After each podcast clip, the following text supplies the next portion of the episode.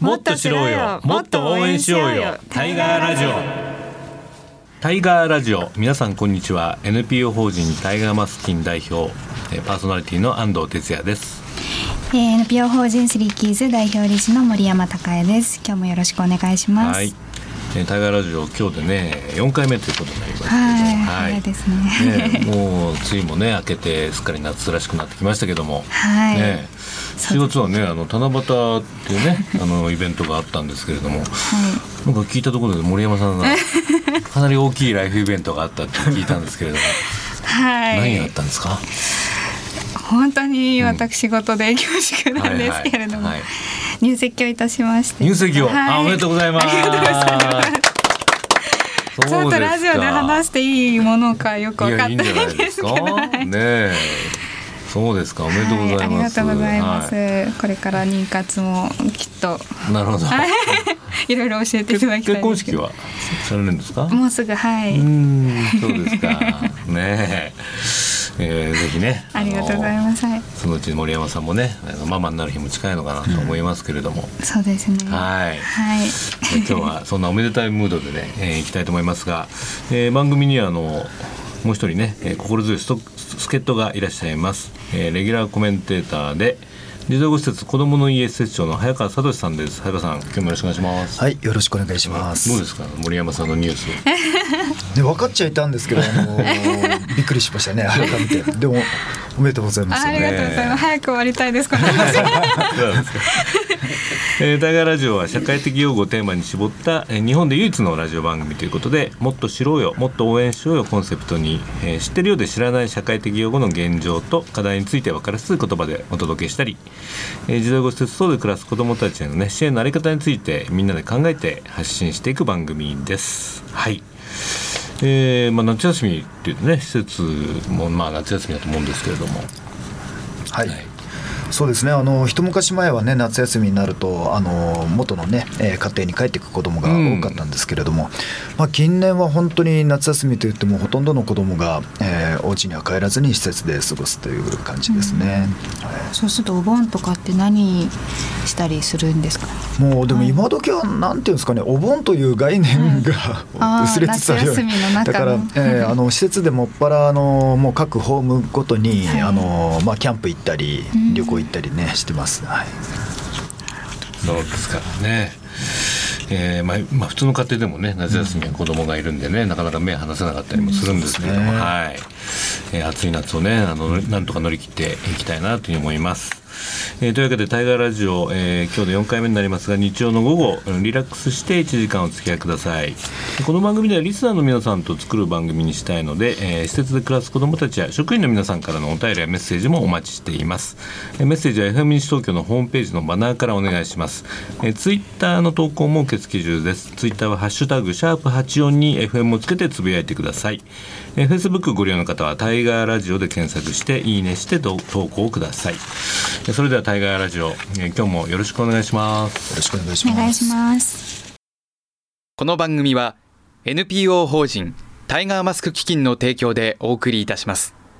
タイガーマスク基金は社会的養護が必要な子ども・若者に支援を行い社会で活躍する人材を育成するとともにこの問題の根本解決を図ることを目的とする NPO です。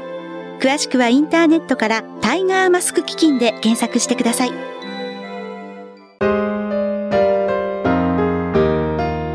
ガーラジオ FM 西東京からお届けしています、えーここからはタイガーディクショナリーのコーナーです。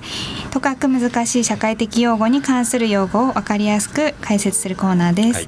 えー今日もですね解説は早川さんにお願いしています。はい。今日のワードワードは何ですか？森山さん。はい、えー、と私がこの業界に来てうん。初めて聞いた言葉であり、はい。まあ、あのよく耳にする言葉である生い立ちの整理という言葉についてちょっとお伺いできたらの整理、はい。時々聞きますね。はい。はい。早川さんこれどういう意味で使われるんでしょうか？はい、そうですね。あの近年特に、えー、本当最近よく耳にするようになってきましたね。で、これもともとはですね、あの私のいる施設の前園長の大野清という方、えー方、うん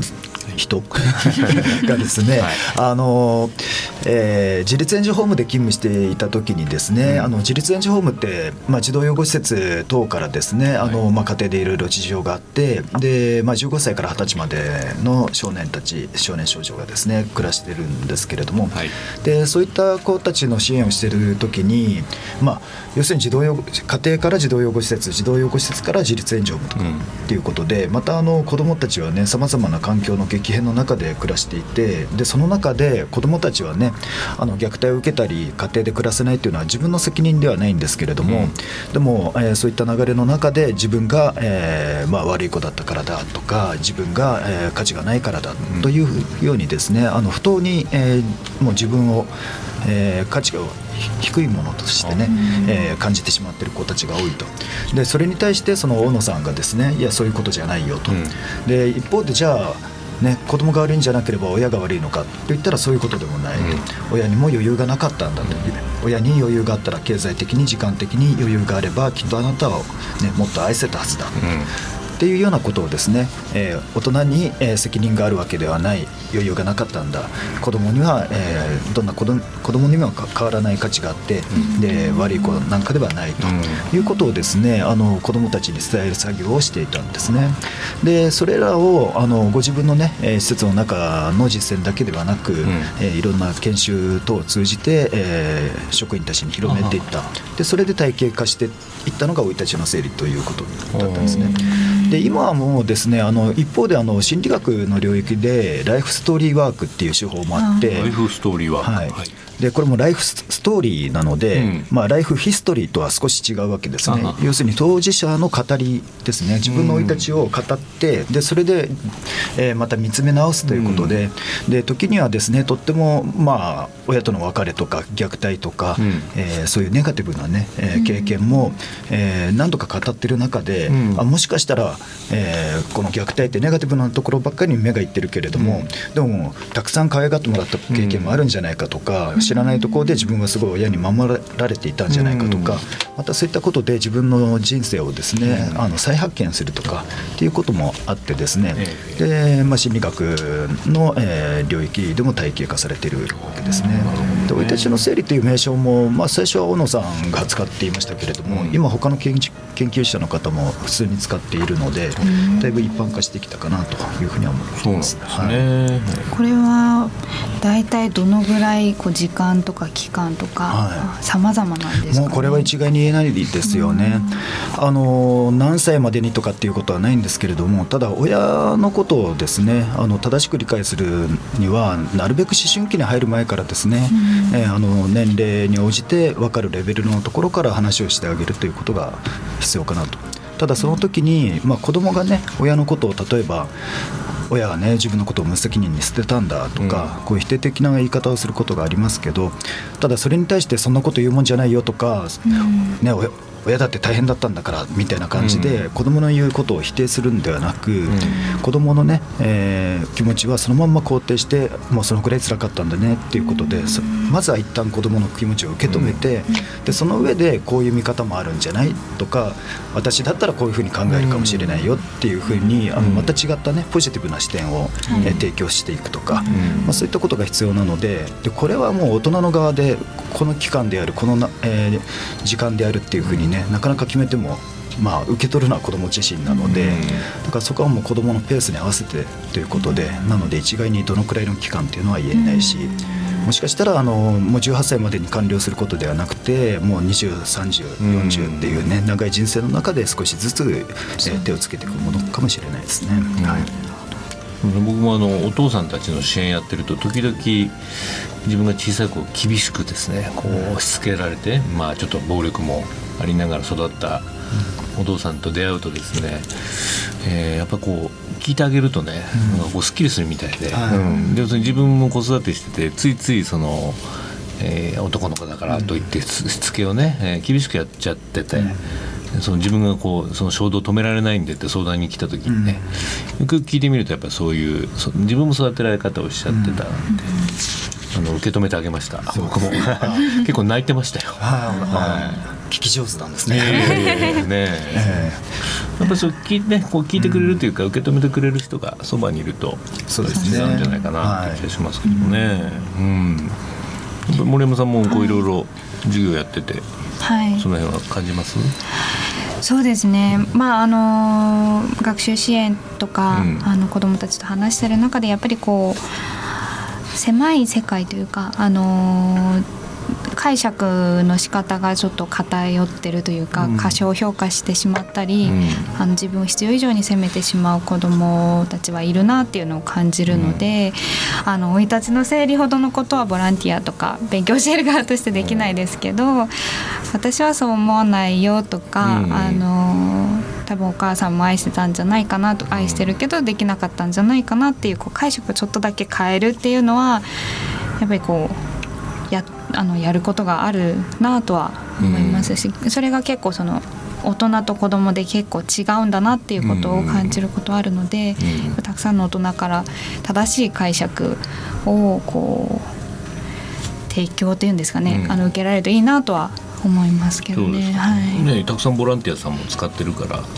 そうですね。いう局面っていうか、はい。ろいろあるんじゃないかね。そうですね、はい。それなんかこう勉強会とかやったりするんですか？あそれこそ大野さんにボランティアさん向けにこう勉強会していただいて生い立ちの整理が何なのかとか、うんなぜそういうふうにこうちょっと解釈が偏ってしまうのかっていうことをお話しいただいたりっていうのは、うん。はい、以前していただいたこともありますね。保育士免許の時なんか勉強に入るんですかこういうのって？これまだそこまでこの公式なものではないですけどねなのでどっちかというとあの先ほど言った心理学の方の人たちはやると思いますけどね。なるほどでもこれ別にそんなこう特別なものではなくて、基本的な考え方とかっていうのをあのきちんと分かっていれば別に心理師じゃなくてもですね、あの我々職員だったりあの、まあ、一般の市民の方だったりね、まあ、先ほど安藤さんがやね あのそれも生い立ちの整理かもしれないですよね、大人に対してだって必要なことだし、一般の市民だってできるしか行ったことないって言ってた。ああそうなんですか。初めて奥さん以外に言ったって言っててでもやっぱりねこの人だったら話せるっていうね安心感がないとやっぱり話せないですよね。だからそのためにはこの人は何を言っても否定されないとかね。うん。まずは一旦受け止めてくれるっていう感覚があると話せるっていうかね。そうだね。であのナラティブアプローチなんて言い方もありますけれども先ほど安藤さん言われたようにね話すことですっきりするっていうかね、はい。別にそれをこう無理やりねあの解釈を変えるとか、うん。そういうことでなくてもまずこう無批判に聞いてもらえるだけでも、うん。あ言えてよかった、うん。あなんか胸の使いが降りたっていうようなね、うん。ことってあるとかな。とそうだよね、はい。まあそれってまあ普通のというかまあ大人たちのも日頃あるもんでね、そうですねまあこの間あのお大分県でほらあの火を放っちゃってねはい子供4人が亡くなった。あのお父さんもねなんか単身赴任でね寂しくて辛かったんだろうななんてねニュース聞きたからね。まあそのでやっちゃいけないんだけども絶対に。そのそういう環境をねやっぱり追い込む環境を少し変えていかないとそうななんですよね。思いますね。まあ虐待する親なんかもねやっぱり追い詰められてやってしまうんでその親にどうやってこう寄り添って受け止めてあげるかっていうことがね。すごく重要かなと思いますね。大人の生い立ちの整理みたいな。いやでも親に対しても本当に必要だと思いますよね。はい。えーはい。じゃあ今日今日のねあのディクショナリー生い立ちの整理ということで、はいえーリスナーの皆さんも初めて聞かれた方も多いかと思いますけども、ちょっと心理学的な要素もあるってことですからね。ねまあでもいろいろまあ本とかも出てると思うのでね、はいこういうのも少し、えー勉強してみてはいかがでしょうか。はい。というわけで、えー本日のタイガーディクショナリーでした。来月はどんなワードになるでしょうか。どうぞお楽しみに。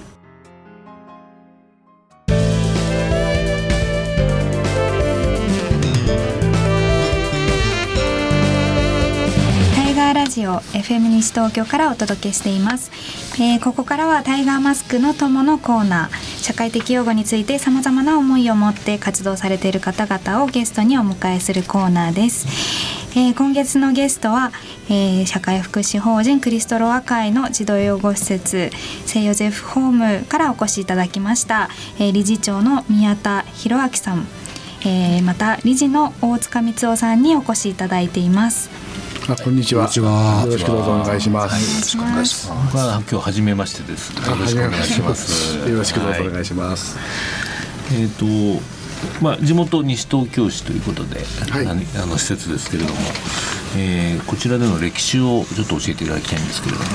そうですね、あの西東京市の中ではクリストア幼稚園っていうのがすごい歴史と人気がありまして皆さん知ってるわけですねそうですね、はいはいえーなかなか入れない、ん入りにくい幼稚園だっていうので、うん。えー結構ですねあの有名だった施設ですけども、残念ながら一昨年3月で閉園し,、しましてうなんですか。はい、うん。ですから今クリストアの関係は、えー児童養護施設聖ヨゼフホームと、ん。奄美大島にあります知的障害児者のお希望の星学園という2つの施設をん。運営しています。あそうですか、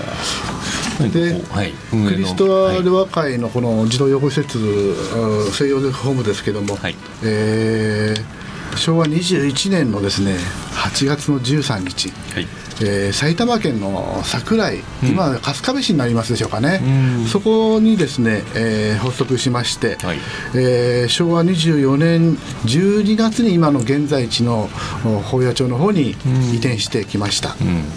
えー昭和27年に社会福祉法人のクリストアロア西洋でホームに名称が変わりまして、ん。現在に至っているというところでございます。親御さんもご存知？ですねはいもちろん。はい。はいえーどんな施設なんですか？いやとってもね綺麗でお金持ちな感じで 羨ましい、リッチな施設なんですか、はいまああのシスターの方がそうですね。ね見てらっしゃるんですよね。はい。はい。えー発足当時はほとんど職員はもうシスターばっかしで、えー最近までシスター何人か、はい。あのお仕事されてましたけども、ええ。私が、えーへ一昨年施設長に来た段階では、あー理事長がシスター以外はですね、うん。あとはもう皆さんも引かれておりまして、ん。えー今はシスターの関わりはほとんどないんですけども、はい、そうですか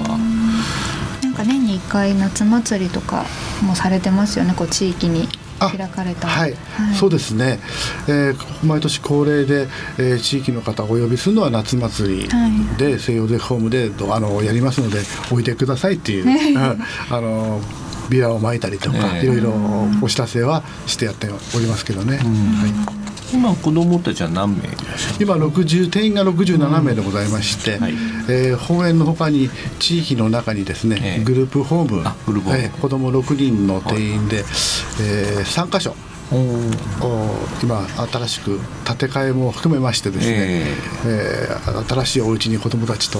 職員が仲良く生活しております。あそうですか、はい。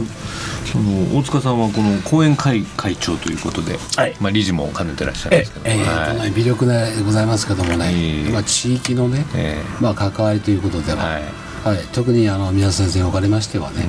うまああの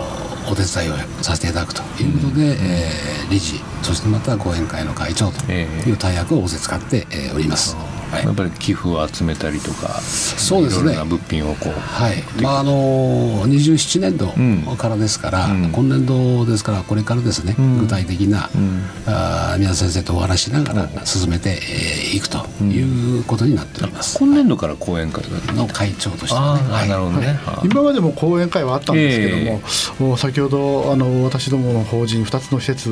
ありますと申し上げましたけども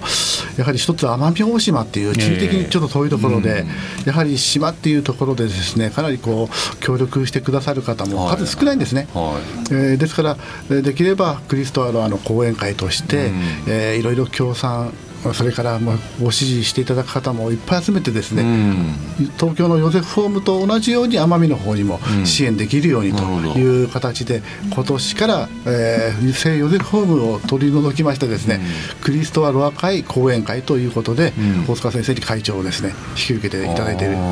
わけです。はい。もう奄美の方に行かれたんですか？え私もね一度あの行かせてもらいました、はい。で非常にあの環境のいいところでね、ええ。あの子供たちのやっぱり顔を見るとね、ええ。ー何かお手伝いしたくなるなとうんいうごく自然な考え方だと思うんですけどね。あそうですか、はいね。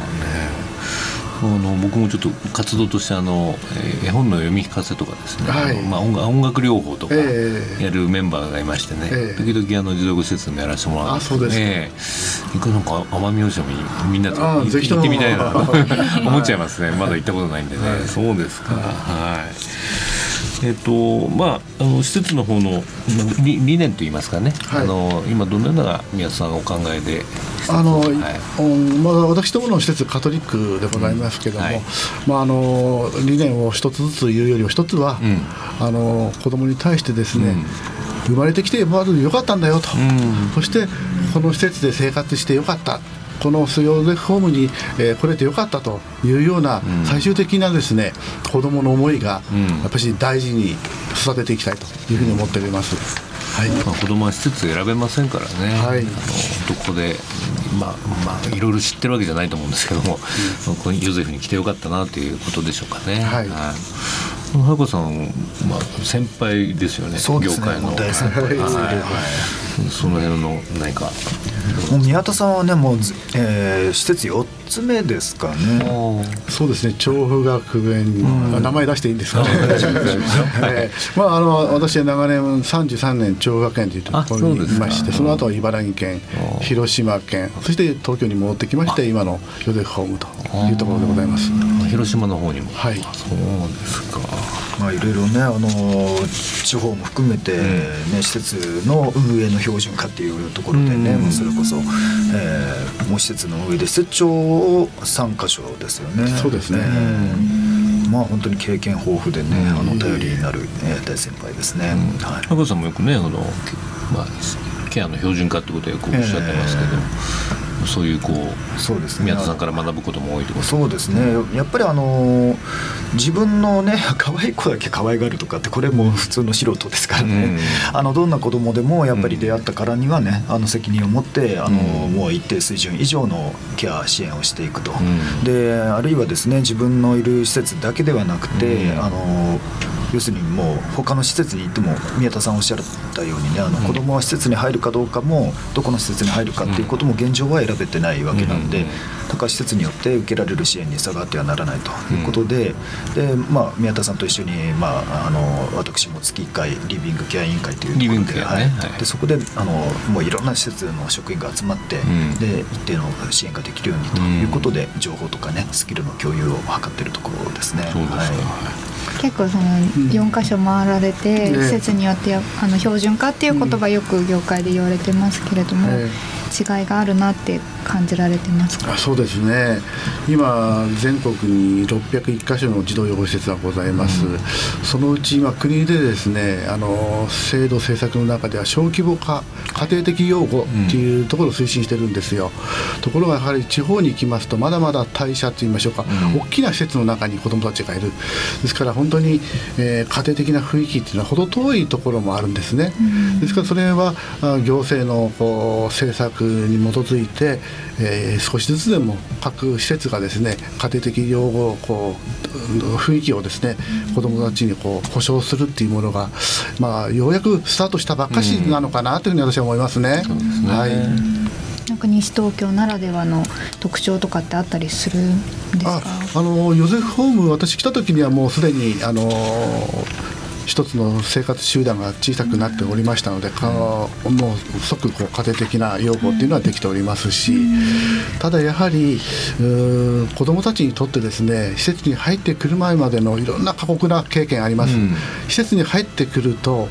いろいろ大人の方があ手を差し伸べたり、やってもらって当たり前っていうことになってくるとまた大変なことなんですね。ですから一人一人の子どもの状況をきちんと分析しながらですね、うん。何がこの子にとって支援が必要なのかというような見極め、まあ、それをお私たちの中では自立支援計画っていうんですけども、そこをきちっとやっていかないと、おただこう生活して衣食住提供するだけではなくてやっぱり将来的には社会自立ですから、あー私の中での自立の概念というのは将来的な自立もありますけども今現在の自立っていうところも視点に置かなければダメなのかなというふうに思っています。ね、はい。いやいろいろ勉強になります。はい。えーそれではまあちょっとここで、えー一曲お届けして宮田さん大塚さんにはまた後ほどお話を伺いたいと思います。タイ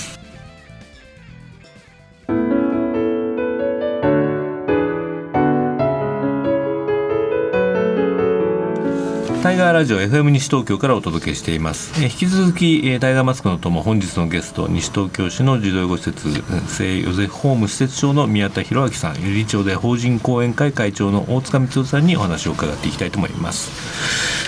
えーと、いろいろあの歴史た歴史とかですね、はい、あの理念とかを伺ったんですけどもこの西東京市で、えーまあ、施設をやってることの何かこうメリットとかですね。今後の展望みたいなのがあったらお聞かせいただきたい、はい、まあ、一つですね、はい、あの現丸山市長がですね、はい、えー、私たちのこの業界の児童相談所のセンター長をしてたもんですから児童養護施設には非常に理解ある方でまた大塚先生も市長さんと親しくされておりましてですね、えー、養護施設聖ヨゼフの状況は本当に逐一ですね、うん、あの情報が市長にも届いてると思います。ホットラインがもうあるんですね。大塚さんから見て市長はどういう方ですか？えまああのドクターであるわけですけれども、まあね、行政の長ということで,、でやはりあの私もあのセンターには何遍か足運んでまして、非常にやはりあの地元だけにですねあのいろんな点でこうアドバイスをいただきましたんで。でそのラインというものを、まあ、あのヨゼフホームさんにもですねこう、まあ、今後のお手伝いの中に、うん、えー、取り入れてということで、うん、はいそうです理解者の一人ですね。なるほど、はい。なんか児童養護施設ってこう都道府県管轄っていうイメージがあるので市とあんまりこう協力するっていうイメージが、私なんかあんまりないんですけど、うん、なんかこう可能性とか。あのやはり、はい児童養護施設、まあ、確かに今お話がありましたけども、うん、例えば、まあ、東京都だったりいろいろな県がありますけどもやっぱり施設そのものは地域にありますので、地域、ね、えー、行政地域の方とのこう密接な関係というものが不可欠だというふうに思ってます、まあ、そういった意味でヨゼフホームの場合はあショートステイ事業とか、トワイライトを含めてですね、やはりこう西東京市における子育てに関するところのできるところはね、何なのかというところを、行政ときちんと向き合う中で可能な範囲でこうそこのところに協力していくっていうふうなスタンスでいます。うん、普通の保育園はねあの自治体管轄ですからね。そういったショートステイとかもやってるとこありますよね。うん、早川さんも従前からあの児童施設がねそういう地域の子育て支援の拠点になればいいっておっしゃってますそうですね、うんあの日本の、ね、社会的養護のやっぱり最大の課題かなと思うのはね、うん、あの家庭で、えー、親による、ね、養育が機能しなくなった時に、うん、えっとですねえー、学校や地域からも、ね、同時に引き離されてしまうということがあるんですね。うん、でそういった意味であのもう家庭から離れる前にですねあの親にだけ子育てをね、させるんではなくて地域で支えるということが必要かなと思ってます。事務所の2階のホールを市民の方が利用できるあはい。形になってるんですか、ええ、あのまあ、大塚先生とも話をしまして、はい、まあ、施設が地域に何ができるか、うん、地域貢献を法人として、えー、どういう形だったらできるかっていうところを、うん、まあ、やっぱりこれからもいっぱい考えていかなくちゃいけない、うん、そういった時に即できることはって言った時に、えー、事務所の上のホールがございます、はい、えー、そこのところの提供。例えばですけどもいろんな PTA の方とか地域の集まりの方方がそこを会議室として使用すること。それれから災害時にはですね、うん、そこがあの一つの避難場所というところなんかも考えてはいますし、はい、あの宮田理理事長はあの実際の東日本大震災でも、はい、茨城県の方ではい。つくばにいました。あちょうど、はい、その時は、はい、はい、ちょうど幼児さんがですね、お昼寝中でございまして、うん、ちょうど職員があ会議だったもんですから、はい、みんな来てたんですよ、はい、そその時に、えー、震度6弱、うん、もう地面はですね足元からゴーッと音がしてるんですよ、ね、は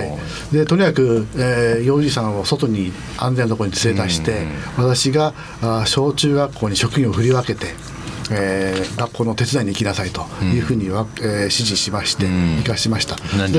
あとはもう一つはですねやはり筑波でもあの筑波山麓の方に近かったもんですから、うんうん、結構農家の方が多かった、はいはい、でおじいちゃんおばあちゃんが結構いらっしゃる、うん、そこのところで私はあの職員手分けして、ね。えー、近隣の農家のおじいちゃんおばあちゃん大丈夫かどうかっていうのも全部安否を確認して、把握さ進みました、はい相当なんか陣頭指揮取ってその震災の直後やってたんですね、え。ー、あのやっぱり日頃からですね、地域のかかったに支えられている子どもたちでもありますし、まあ、そういった時には施設の行動の安全はもちろんですけども、地域にもこう少し目を向けて安全確保っていうのは、即こう頭の中にこうよぎりましたですね。ねまあ、首都圏もね直下型がいつ来てもおかしくない状況ありますから、ねはい、西東京市でもね多いですしね、うん、そうですね。事務所の2階がねそういう、まあ、避難所になる可能性もあるわけですよね。うん、大塚さんなんかもこうこういうところはやっぱり地域を守るという意味でも重要なんじゃないですか？もう今までにないね、うん、お話をいただきまして、えー、地域としてもですねいろんな関わりを持っていく中では、うん、もうその災害じゃどうするんだと。ましてあの帰宅困難者の、うん、ああいう例がございましたですね、でそういう点では田無という,、うちまあ、地域がですねその拠点になったわけです、ですからそういう点ではあ今現理事長のお話のように、うん、何かでこう社会貢献っていうか地域貢献ができたらいいのかなというふうに考えておりますね。はい、あのこういろんな避難の道具とか資材も置いてあるんですか？そこには。もうその辺もですね、まあ、あの水からまあ食料含めてですけども、やはり自分の施設の子どもの分プラスアルファでですね、えー、3日分ぐらいはあ提供できるようなあものをですね備えていく必要があると思っておりますんで、まあ、その辺はあ自治体のそういう災害のマニュアルみたいなところを参考にしながらですね、施設としても準備したいというふうには思っております。災害対策の拠点としての施設という形でね。なるほど。これはまあ全国同じ問題なんじゃないかなと思いますけどもね、はい、なんかこう知ってもらうだけじゃなくてまず貢献しようっていうのがすごく素敵というか、うんうん、そうですね、はい、ありがとうございます、まあ本当に施設いつもですね皆さんから支えられてるんで、逆に、うん、えー、わ我々ができることの発信っていうものをですね、はい、していかなくちゃいけないのかなと思っております、まあ、そうするとねまた理解が深まってそうですね。お互いの協力体制がね、できると思いますよね、まあ、施設の子たちはね結局近隣の小学校や中学校行ってるわけですからね,、はい、ね温かい目でね見守ってほしいですよね。はい。あとまあこれから、まあ、そういった開かれた施設というコンセプトで多分運営されていくと思うんですけども、はい、えー、まあ、でもまだまだその、まあ、施設ってどういうとこなのって言ってる人が多いんですけども、えーはい、えー、まあ、そういったホールの開放もありますけれども、えー、何かこう理解してもらうための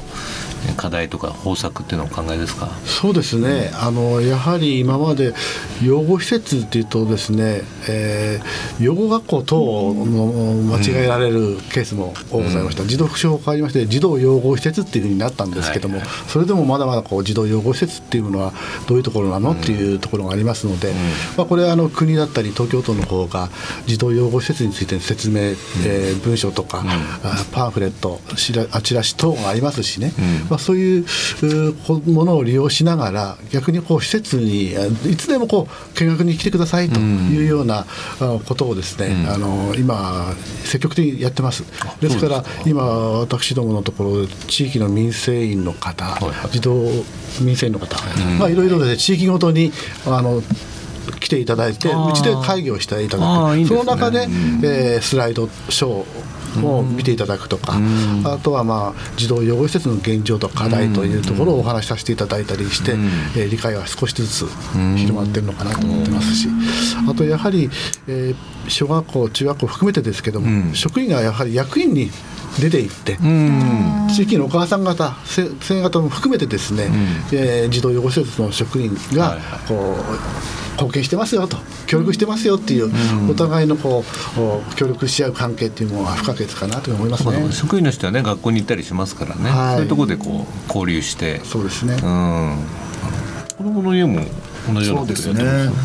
あの正直私が来た時はですね、うん、あのどっちかというとあのあまり表に出ないというかね、うんあの開かないというか受け入れないという、まあ、別に、守るという。あの悪意ではない、もちろん。あのやっぱりね、えーまあ、業界全体にそういう風潮がまだあるかなと思いますけれども、積極的にあの存在アピールするというよりはひっそりつつましくなるべく、えー、近所にご迷惑をかけないように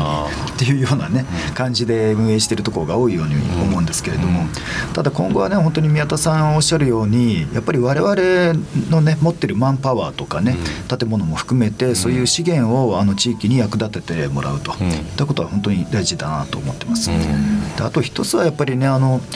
えー、再三話が出てるようにあの虐待を受けたことの結果によって子どもが家庭を引き離されてそれで地域からも引き離されて施設に来るんですけどね。でもそうなる前のところであのお母さんだけのね責任、お父さんだけの責任に、えー、子育てを押し付けないで、えー、我々施設も手伝ってですね、地域の子育てを応援してで少しでも、えー、子どもが家庭や地域から離れないで生活できるようにといった支援ができるんじゃないかなと思ってます。はい、ね。はい。まあ、開かれた施設、まあ、学校なんかも同じかなとは気もするんですけどもね、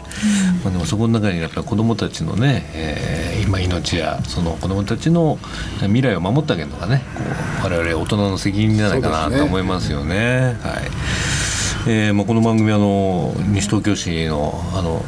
リスナーが100%いますので よかったら最後にですねちょっとあの、えー、ホームの PR といいますか協力の呼びかけをしていただきたいんですけどもまずじゃあ節長から。そうですね、あの冒頭申しましたけども歴史は古いんですけども私ども先ほど申しましたけども奄美大島の方にも施設がございます、うん、まあ、そういったところで支援の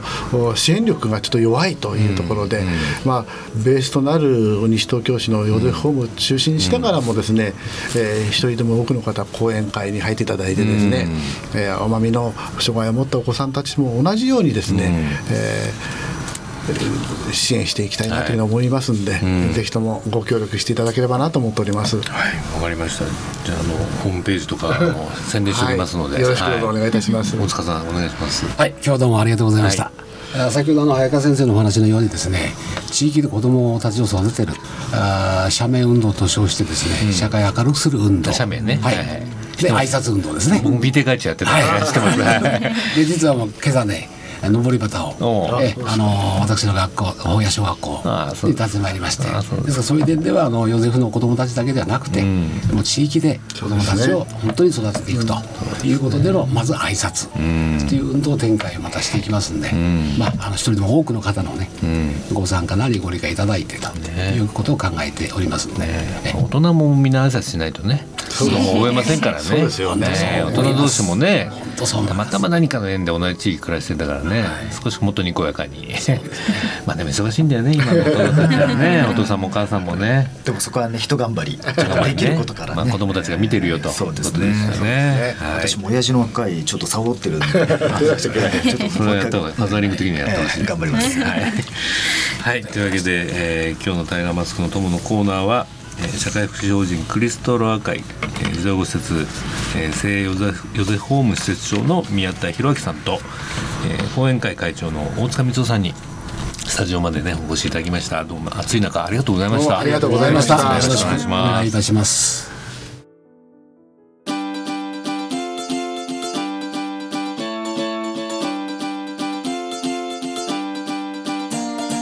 お願いいたしますタイガーラジオ FM 西東京からお届けしています、えー、これから情報のコーナーということで、えー、早川さん、はい、そういえば本が出てるそうですけれども。はい、はい、えー、今月1日に、うん、えあの発売されました、ね、はい。明石書店からですね、はい。施設で育った子どもの自立支援という本ですね。はい、子どもの未来を諦めないというね、はい、副題がついてますけれども、えー、早川さんとあと高橋亜美さん。そうですねあの、はい、譲り派というアフターケア相談所ですねねの所長の高橋亜美。ね今度ゲストでお呼びしましょうか。はあのぜひ、ね、あの本人も喜んでくれると思います、大森信也さんはい、えー、あのー、この大森さんっていうのは若草寮という児童の福祉施設新宿ですよね。はい、あそうですか。でもうこの三人はですね私も含めて、うん、あのー、もう古い付き合いで、うん、えあのー、共に、えー、活動している仲間なんで。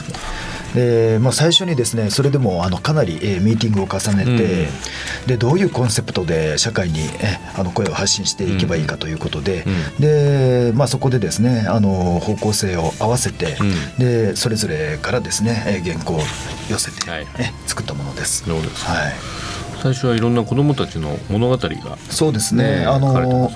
まあ、実の話をもとにですね、うん。あの個人が特定されないように、うん。まあ、いろいろあの少し、えーまあ、加工してですね、えでそれに対して3人からそれぞれ関わりのヒントという形でコメントを加え、でところどころであの3人からですね、はいはい。えーそれぞれの、えー活動や考え等をですね、コラムという形で載せています。そうですかはいえー私が大切にしていることということでこの3名の著者の方が書いてらっしゃいますけどね、はい。早川さんは子どもの主体的成長を支える環境づくり。はい。支援の標準化に向けてあこれも標準化で、そうですね。もう本当に一つ覚えで標準化標準化ってやってますけどね。ね言い続けた方がいいですね、はい。えー高橋さんは相談者の幸せを願う伴走者として、はい。ね寄り添いながら、はい。ね。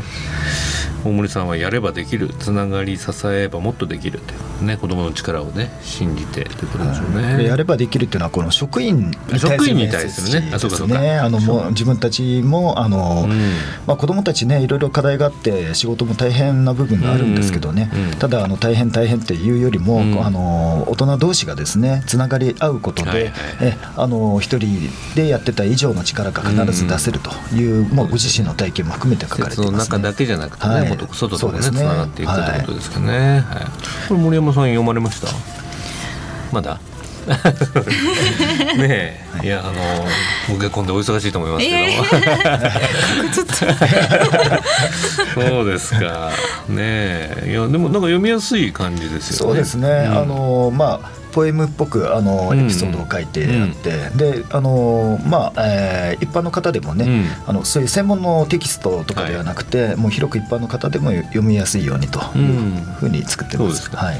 もうあの出てから少し経ちますけどそうですね。反響はありますえあの方々から、うん。あの反響はいただいておりまして、うん。まあ、とある施設長さんなんかもねあの、まあ、研修会の時うん。に職員みんなに、えー配るなんて言ってまとめ買いされた方もまいらっしゃまとめ買いは嬉しいでこれですねあの3人ともあの原稿料というのは一切受け取ってなくてですねでこの本の印税というのはすべて、あの譲り派というところの、ね、アフターケア相談あ相談所素晴らしいですね。の、えーまあえー施設対処者の支援に、えー。当てられるということなので。売れれば売れるほどそうですね。あね、の寄付になっていくということでね、はい。まあ、ドネーションブックというはい。感じでしょうかね、そうですか、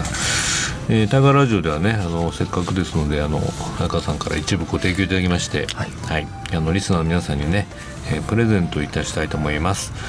えーこちらご希望の方は FM 西東京のホームページから、えー番組からのプレゼントというバナーをクリックして、え応募ください。応募プレゼント名を子供の未来を諦めない、ね。えそのように入力して送信いただくか。E メールをご利用の方は egao 数字で842アットマークウエストハイフン東京 .co.jp ですメールのタイトルに「タイガーラジオ、えー子供の未来を諦めない係」と入力しご住所名前年齢電話番号番組の感想等を書いてご応募ください。